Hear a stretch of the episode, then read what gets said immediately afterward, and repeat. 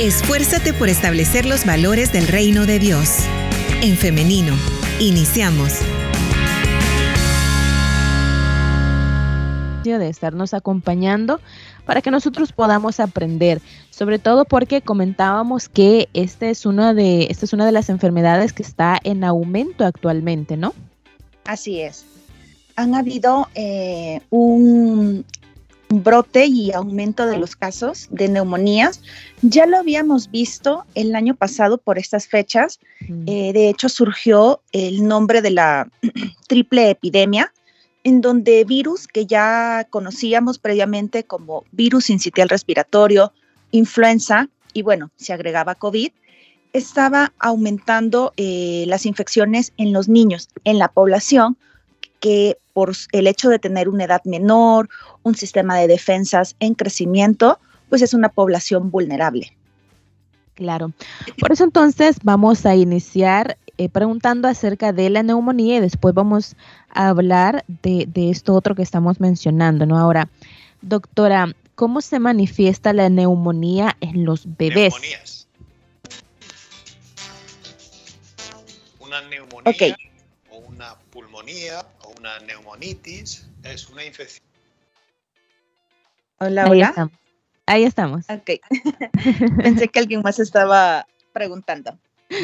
Eh, fíjate que la neumonía es una infección de los pulmones. Esa es la definición.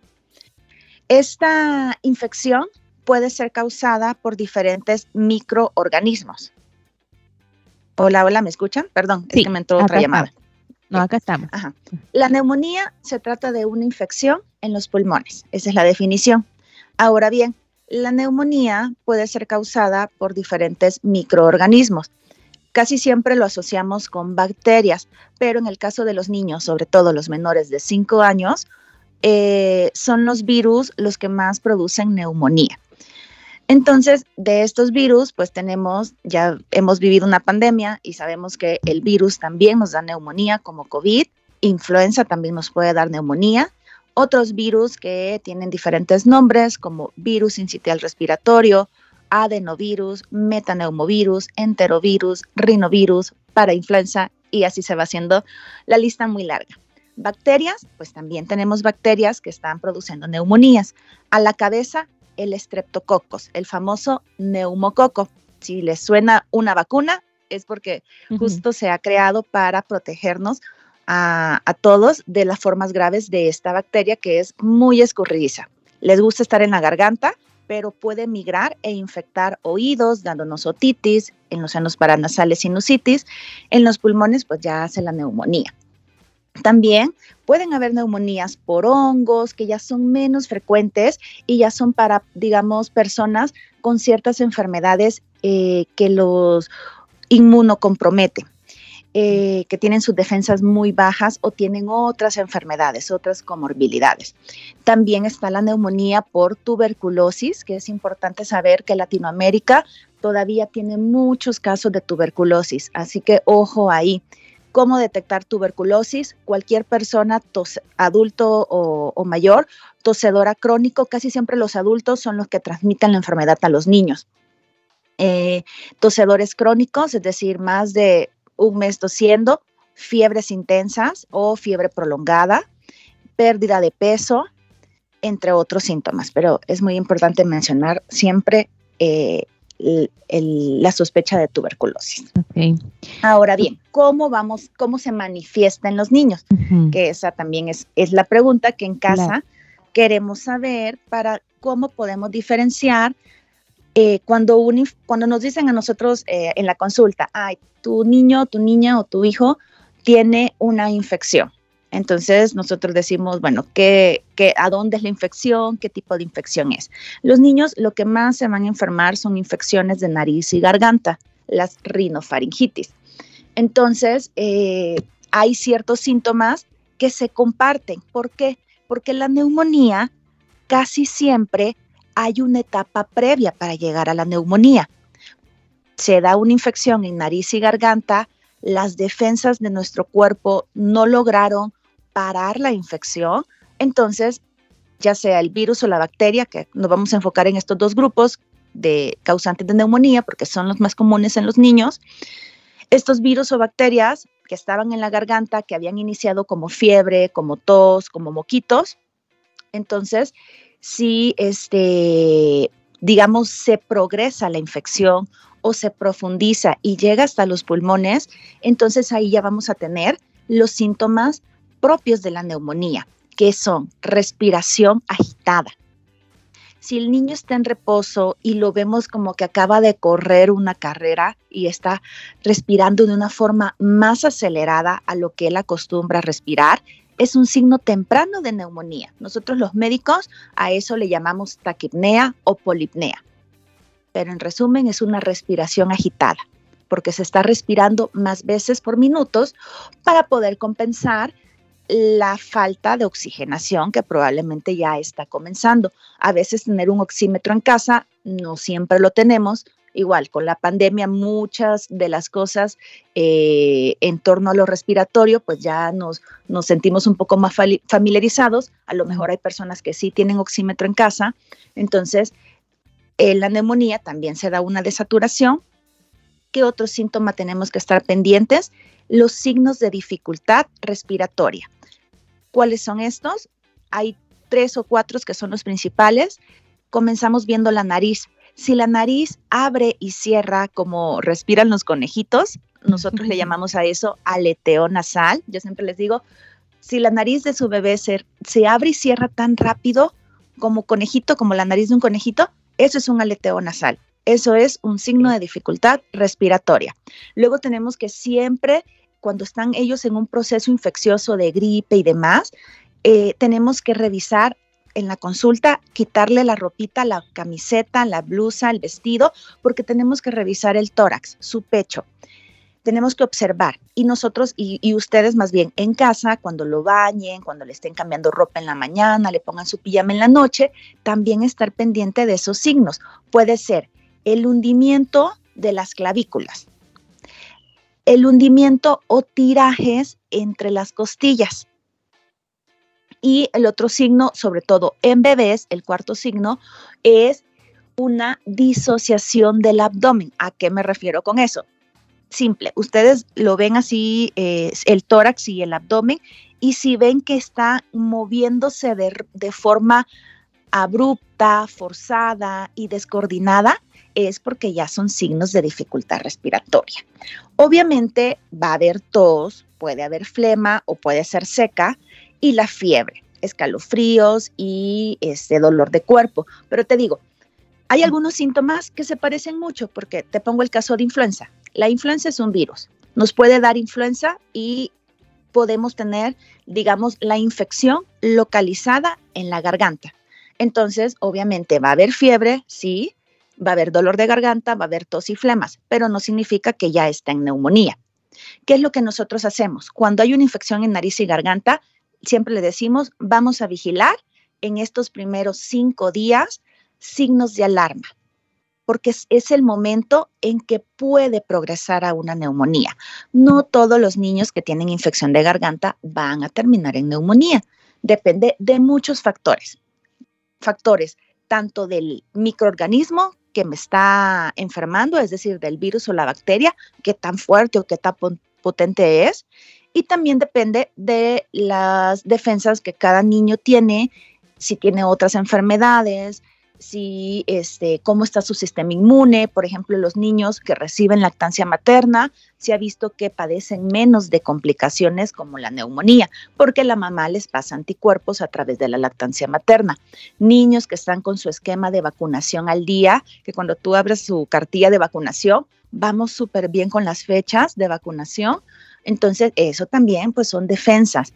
Niños que este, pues tienen una alimentación rica y balanceada, en nutrientes, vitaminas, minerales, antioxidantes, eso los encontramos en frutas, verduras, entre más colores le ofrezcamos en los, en los alimentos naturales, el brócoli, eh, los pimentones verde, rojo, el tomate, las frutas de todos los colores posible, más obtenemos nutrientes, vitaminas, minerales y antioxidantes que van a ser esa materia prima para que mi cuerpo produzca vitaminas de alta calidad, mucho mejor que las que podemos tomar en jarabes o gomitas.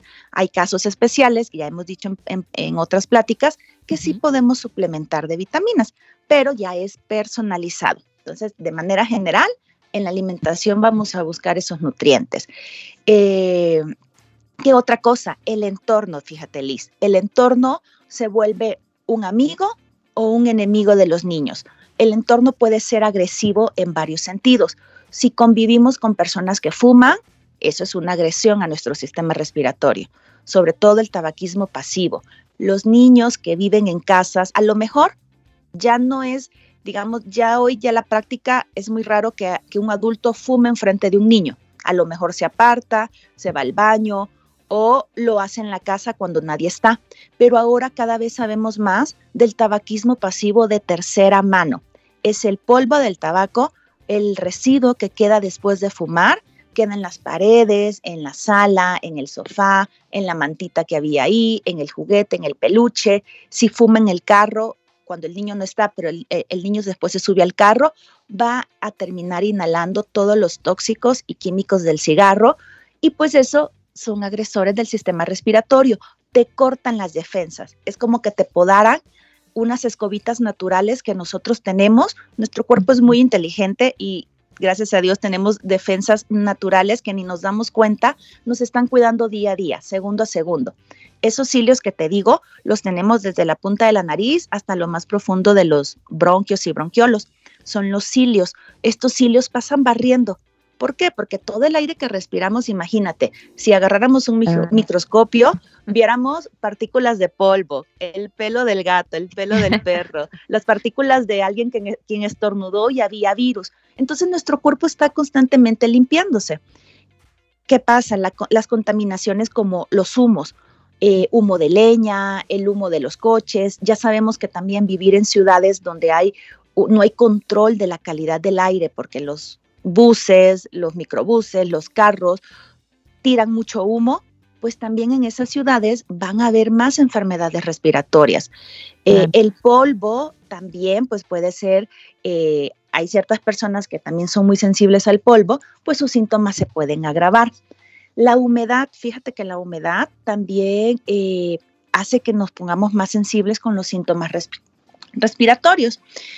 Entonces, eh, como, si, como ves, es una serie de factores que a medida nosotros vamos conociendo, pues podemos ir tomando medidas preventivas e ir cuidando esos entornos saludables, esas alimentaciones saludables, el tener las vacunas al día, en la, en la medida de lo posible, dar siempre lactancia materna el mayor tiempo que se pueda.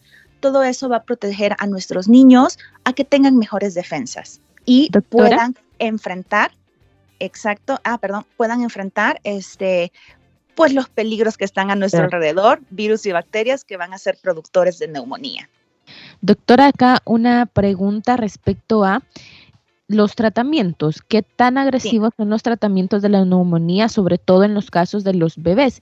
Y también eh, una segunda pregunta es respecto a eh, los siempre bebés, de qué tan perjudicial es que eh, se, reciban visitas en casa cuando llegan a ver a los bebés y todo. ¿Cuándo es recomendable? ¿A qué edad del bebé es recomendable ya recibir estas visitas? Por esto que estamos hablando de, la, de los virus y bacterias. Bueno, este, con el tema de las visitas siempre se recomienda el primer mes de vida, lo menos, el, las menos visitas posibles, o sea, las esenciales. Y hoy que estamos post pandemia y ya sabemos cómo, cómo evitar la propagación de virus, que el visitante use cubrebocas. No va a dejar de respirar, no le va a costar nada. Una visita igual para visitar a un recién nacido, pues debe de ser de cortesía, tampoco van, a estar ahí una, dos horas. Eh, es corta, entonces que use cubrebocas, porque ahí tú haces un freno y haces una barrera para que cualquier virus que el adulto esté ahí incubando o que a lo mejor eh, solo es portador. Muchos de los virus, pues ya los adultos ya tenemos muchas defensas porque ya tuvimos infecciones en el pasado, pero los niños no. Entonces sí recomiendo que sí se utilice cubrebocas en el caso de ir a visitar a bebés. Eh, en el primer mes de vida te decía, la menos, de hecho, tanto salidas como visitas posibles, porque pues ellos son una población muy vulnerable. Eh, algo me decías de... de los tratamientos. Tratamientos, ok. El tratamiento va a depender mucho de la edad del paciente. No es lo mismo un bebé con neumonías de un mes de edad o de dos meses de edad que un niño de 5 o un niño de 10 años de edad. Entonces, uno es la edad, que también depende eh, cómo, cómo se clasificó la neumonía, si es una neumonía leve, grave o, moderada o grave, y qué, le dio origen, si fue un virus o una bacteria. Si hay que hacer estudios, obviamente. Cuando se tiene la sospecha de neumonía, es importante pues tener estudios a la mano para poder dar un diagnóstico lo más específico posible. La rayos de tórax me ayuda a corroborar eh, si hay neumonía o no. Ciertas, pues el examen físico es muy importante, parte del diagnóstico. Y a veces hacemos laboratorios o exámenes de sangre como el hemograma para ver ahí una tendencia si las células de defensas eh, que, nos, digamos que aumentan cuando hay bacterias o aumentan cuando hay virus, ahí nosotros podemos orientarnos con el, con el hemograma. Hay otros estudios de sangre como la proteína C reactiva, eh, la velocidad de eritrosedimentación, pero eso ya siempre es a criterio del médico. También podemos utilizar las pruebas de detecciones microbiológicas, hisopados, ya sea nasales o nasofaringios, ya sea pruebas rápidas, PCR. Entonces, eh, todas estas pruebas ya depende mucho de, primero, de, pues, del lugar a donde fuiste a, recibir atención. Si vas como a un, a un, lugar de primera atención, que siempre es como lo más cercano, a lo mejor los consultorios de consulta ambulatoria o los centros de salud, la unidad de salud, eh, pues ahí te van a tomar lo que tengan en sus recursos. Ya si ellos te derivan a un hospital de segundo o tercer nivel, pues ya van a, van a haber pruebas más específicas que se le van a realizar. Entonces, el tratamiento va a depender de la gravedad y de la edad. Muchas veces utilizamos, si hay desaturación, por ejemplo, necesitamos aporte de oxígeno. No todas las neumonías van a necesitar oxígeno. Muchas neumonías eh, se manejan en casa. Eh, se les da los cuidados, digamos, eh, a, cada, a cada paciente, se controlan los síntomas, si hay fiebre, si hay dolor, se dan analgésicos, si hay la sospecha que es una bacteria, ahí sí se tiene que dar antibiótico.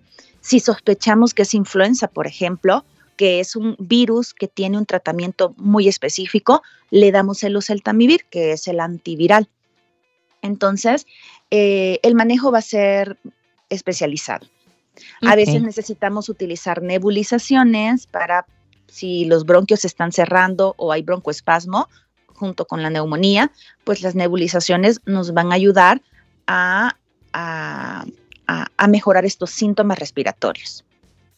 Excelente, doctora. Las recomendaciones pues están claras en la prevención, ¿no? Ya lo decía usted, la alimentación, fortalecer el sistema inmune de los bebés y los niños en los bebés, leche materna exclusiva hasta los seis meses y, eh, y con los niños, no, claro, la, la alimentación equilibrada todo lo, la mayor cantidad de colores posibles. Me encanta esto, decirlo así, porque es como más fácil de ubicarnos, ¿no? Ahí podemos ir cuando hacemos las compras, ¿no? Mamás o papás, cuando hacen las compras, ahí pueden ver una variedad de colores.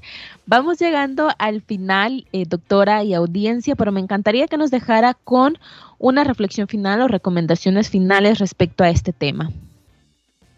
Sí, eh, la neumonía es una enfermedad que hasta hoy en día pues sigue afectando a muchos niños y es causa de hospitalización y de complicaciones. Entonces sí tenemos que enfocarnos en la prevención. Entonces, alimentación, lactancia materna, eh, vacunaciones al día y cuidar los entornos, lo que estamos respirando. Pongamos atención en eso. Muy bien, excelente. También antes de despedirnos, ¿tenemos alguna manera para poder contactarle, doctora? Sí, este, me pueden eh, contactar a través de Instagram. De hecho, ahorita que les mencionaba lo de cómo se veía la dificultad respiratoria, ahí tengo diferentes videos o imágenes para que si ustedes tienen duda o a veces pues estamos solos en casa y decimos no sé si esto es normal o no, entonces puedan eh, revisar ahí cierta información que les voy compartiendo. El Instagram eh, se escribe DRA Lisete, WSWT, Rivas. Ok.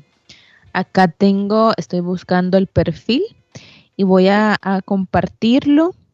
Permítame, acá, ya lo copiamos. Lo puedo compartir a través de WhatsApp para las personas que lo soliciten.